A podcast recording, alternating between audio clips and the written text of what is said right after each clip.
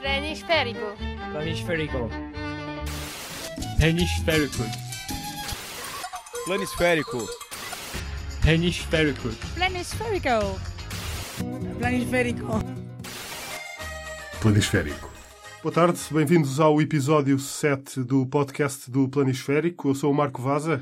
Olá, eu sou o Tiago Pimentel e esta, esta edição do podcast Planisférico vai ser dedicada ao futebol feminino. Um, o país que há um ano uh, celebrava a conquista do Europeu 2016, graças àquele golo do Éder que nunca mais ninguém vai esquecer, uh, prepara-se agora para assistir à estreia histórica da seleção feminina em fases finais. Já tinham sido as sub-19 em 2012, sub-17 em 2013 e em 2017 é a vez das, da seleção A, da seleção principal, uh, disputar pela primeira vez a fase final de uma grande competição. Um, o Euro 2017 começa já no sábado, uh, Portugal estreia-se na quarta-feira contra a Espanha. Uh, Escócia e Inglaterra são as outras adversárias da, da equipa portuguesa e a expectativa é gigante, né? porque é, é uma ocasião histórica, é a primeira vez que uma seleção feminina um, vai participar numa fase final. É uma final. estreia. Nós neste europeu fazemos o papel da Islândia ou da Albânia no, no, no, Euro no Europeu de há um ano, exatamente. exatamente, E, e, precisamente este é o primeiro Europeu feminino alargado a 16 equipas, uh, sendo que 5 delas são estreantes, para além de Portugal é uma delas, né? há mais 4 estreantes. Uh, também temos de dizer que Portugal é a equipa com pior posição no ranking da FIFA, dentre as 16 que vão competir na Holanda. E, e, pronto, quer dizer, as futebolistas portuguesas têm bem presente esse, esse fato e partem para, para o Euro 2017 com, com os pés assentes na terra. Eu tive a oportunidade de falar com algumas delas num, numa iniciativa da Federação na cidade do futebol e elas dizem que realmente que vão estar a concretizar o sonho de várias gerações, não é? de, de, de muitas gerações do futebol feminino português, mas sabem que, que, as dificuldades vão ser enormes, tal como já, já tinham sido para, para conseguir esta vaga no, na fase final.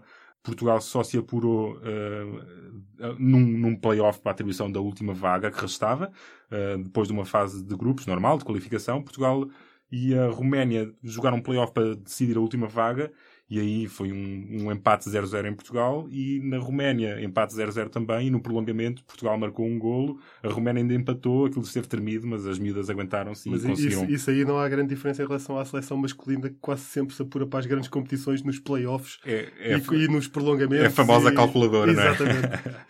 Bom, e, e, em relação ainda ao Euro 2017, há, há só a dizer que quanto a favoritos não há grandes questões aqui. Não é? A Alemanha é a crónica campeã, leva oito títulos em 11 edições. Uh, traz a medalha de ouro do Rio de Janeiro e também ganha sempre a Alemanha no futebol, Sim, no futebol feminino. No, no fundo é assim, é como o Gary Lineker dizia, ele, a, a, frase dele aplica-se seja futebol masculino ou feminino, são isso. 11 contra 11 e no final ganha a Alemanha. E é aqui isso. não será diferente. Isso. Uh, bom, mas é, é, temos agora este é para já o maior feito da, da seleção feminina uh, portuguesa no, no futebol. mas, mas, mas isto tem uma, tem uma história já antiga que começou a uh, 24 de outubro de 1981. E este dia é importante porquê? Porque foi o dia do primeiro jogo da seleção portuguesa. Uhum, uhum. E foi curiosamente contra a França, em França. Okay. E foi um empate 0-0. Uh, alemã, foi, foi precisamente o, o, primeiro jogo de uma seleção feminina, que era uma seleção uh, composta sub, só por jogadoras do norte que jogavam no norte do país, que a maioria jogava no Boa Vista, que ainda tem uma boa equipa de futebol feminino. Uma tradição. No, no Leixões. Eh, entre, no, no Foz, eh, entre outras equipas. Uh, o, o, o, problema, o, o, resultado foi prometedor para uma equipa, enfim, para todos os efeitos era amadora. Sim, pois e reunida até um bocado à pressa. Reunida à pressa, uh, num país onde só havia 400 jogadoras federadas, contra uma, contra uma seleção que na altura era uma, era, era uma potência, uma grande uhum. potência, que era a campeã mundial em título na altura, a França. O, o resultado foi prometedor, um empate de 0-0.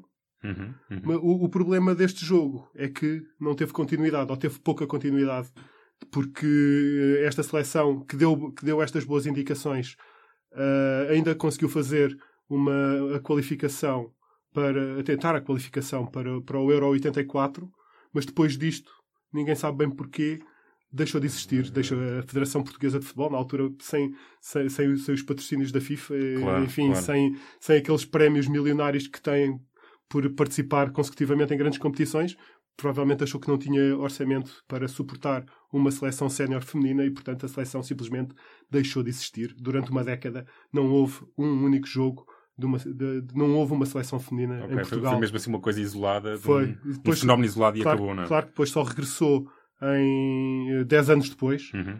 E pronto, e, e, e, tem, e, temos assistido à evolução lenta e sustentada de, do futebol feminino que tem que está, que está a ter neste momento o seu auge com esta participação neste Euro 2017 na Holanda. Uhum, uhum.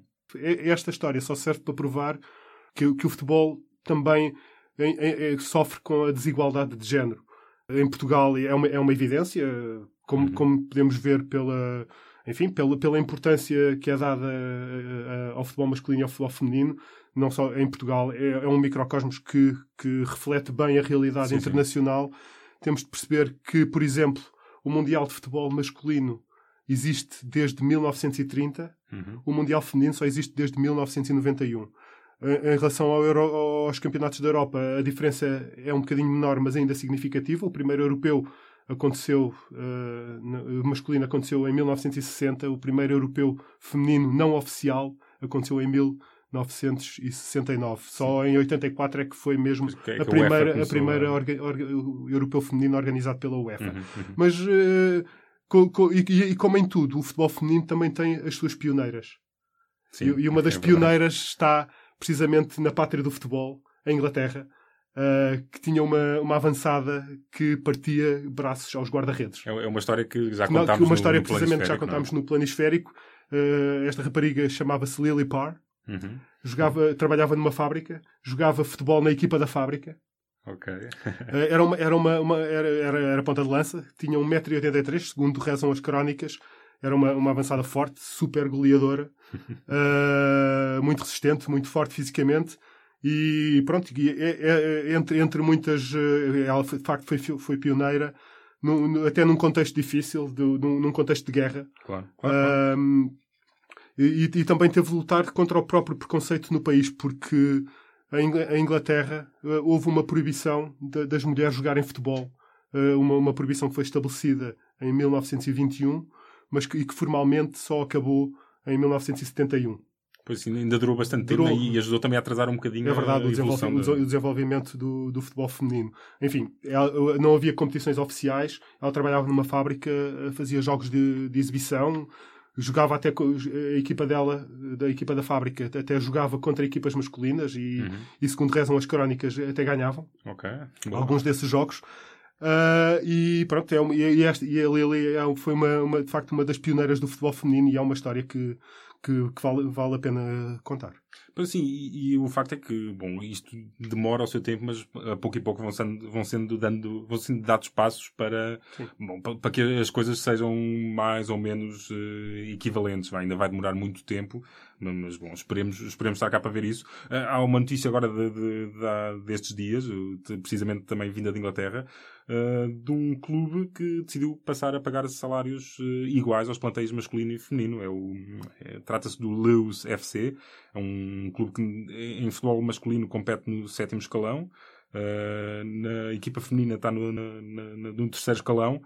Um, e, pronto, e apesar, apesar de, pronto, de estarem nas, nas competições uh, secundárias, decidiram avançar com uma, uma campanha uh, para, para ajudar a combater a desigualdade de género no futebol.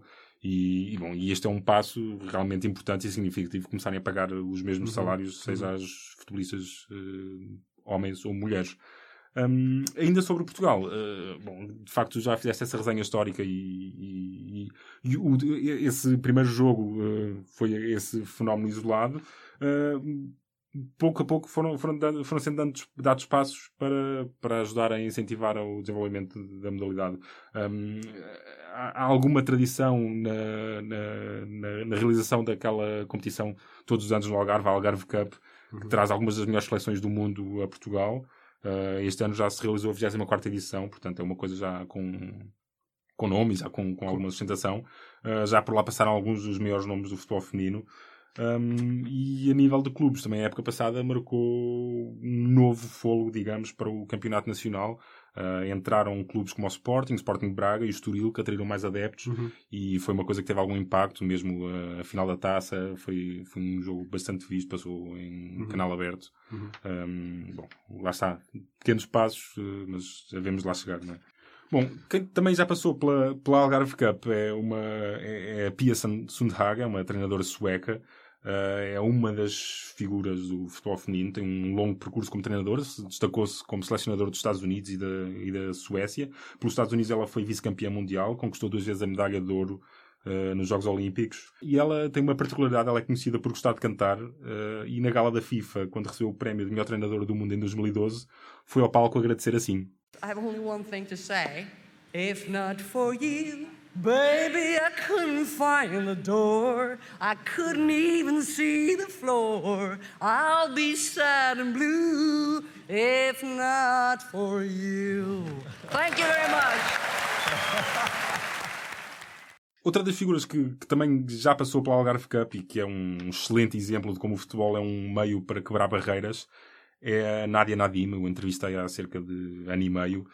Uh, e ela é a primeira imigrante a jogar pela seleção da Dinamarca. Ela nasceu no Afeganistão, mas após o assassínio do pai pelos talibã, teve de fugir do país com a mãe e com as irmãs.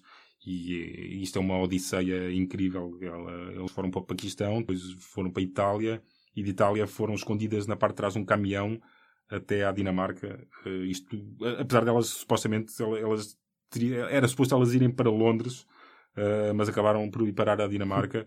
E, e pronto, e ela, ela conta que teve, passou os primeiros tempos num, num, campo de refugiados e pronto, e aquelas coisas de miúdo, começou a jogar, de miúdo, começou a jogar à bola com, com os outros miúdos que andavam por ali e, e pronto, e daí a destacar-se foi, foi um, um, salto e pronto, começou a jogar por clubes e começou a ganhar destaque um, e atualmente joga no, no, nos Estados Unidos, num, num clube dos Estados Unidos uh, e é uma figura gigante da seleção dinamarquesa.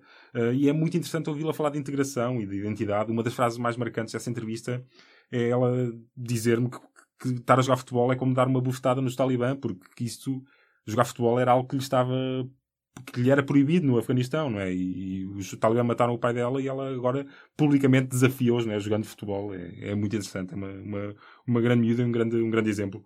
De facto, isso, e essa história só prova que de facto, a desigualdade de género tem, de facto, é, é uma realidade eh, um pouco por todo o mundo, mas há níveis de desigualdade e, de facto, o Afeganistão é um exemplo extremo da, da desigualdade, onde as mulheres não podem jogar futebol, onde, aliás, o futebol até nem é muito bem visto. Sim, sim, sim. Uh, portanto, isso é uma, é uma prova. Enfim, uh, a Coreia do Norte também é um país que, que tem muito a aprender em termos de, de democracia e de igualdade, mas que, não tem, que tem muito para ensinar em termos de futebol feminino.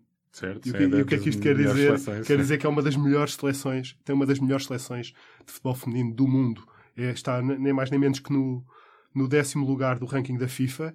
Isto só para, só para haver um termo de comparação, a seleção masculina está no centésimo, décimo terceiro lugar do ranking da FIFA. Portanto, é. uma diferença de mais de 100 lugares Sim, é. no ranking FIFA entre a seleção feminina e a seleção masculina. É uma das melhores seleções do mundo, é, uma de, é, é a segunda melhor seleção da Ásia, atrás do Japão.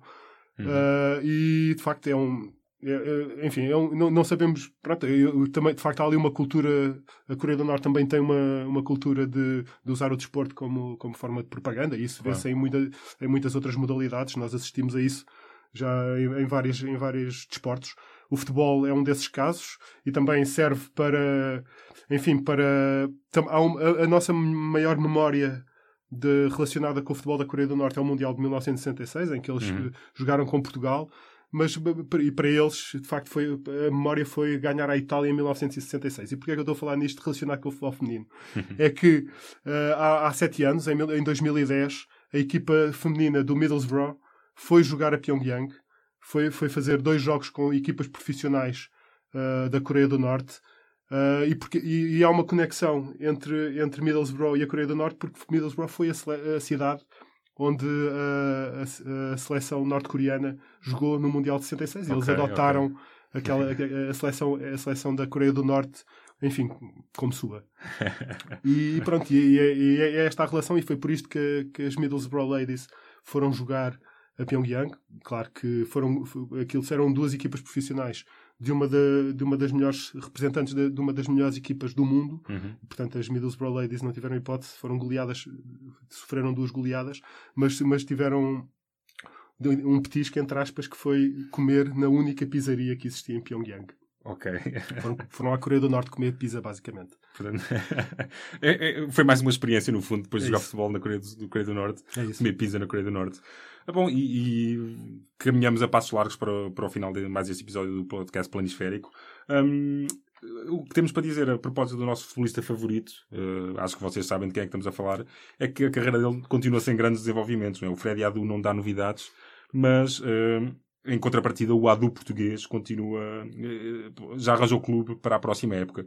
Eh, falamos do Fábio Paim. Tenho certeza que não, não é, não, o Freddy Adu não, não será antes o, o Fábio Paim norte-americano. Bom, talvez, também podemos, também podemos vê-lo por esse prisma, de facto. Ah, a, a verdade é que o Paim, que era o homem a quem o Cristiano Ronaldo fazia os maiores elogios quando chega ao Manchester United, não é? Aquela frase célebre de se, se acham o que eu faço espetacular, esperem até ver o Fábio. Ah, bom, o Fábio vai jogar para o Paraíba do Sul, que é um clube da última divisão do Rio de Janeiro. Um, foi um contacto que ele arranjou através de um amigo com quem tinha jogado futsal em tempos. Vai ser mais uma etapa numa carreira de, que já, já passou por mais de uma dúzia de clubes em Portugal, Inglaterra, Angola, Catar, China, Malta, Lituânia, Luxemburgo. E, e Agora com Brasil. real- com os reality shows pelo meio. Sim, é verdade também, com os realities shows pelo meio. Agora Brasil, uh, será que vai resultar? Não, eh, não, não sabemos, estamos expectantes para saber o que é que vai acontecer com, com o Fábio Paim. Se, Só ele saberá dizer, não é? Só ele saberá. Enfim, vai para o Rio de Janeiro. Para, enfim, vai, vai ter muitas, muita coisa à disposição. Cidade maravilhosa. E, e antes de terminarmos, vamos só falar mais um bocadinho do mercado de transferências e falar da situação difícil do meu primo montenegrino, chamado Marco Baza, capitão da seleção de Montenegro, defesa central, que está na lista de dispensas do Lille. Bom, Portanto, lamentável. não, não o teu primo não convenceu o meu primo, ele, Marcelo ele- Bielsa, ele não é? ligou-me muito preocupado a dizer que o o Marcelo Bielsa quer dispensá-lo, Ah, mas ia dizer para eu, para eu fazer, fazer o que puder pela carreira dele.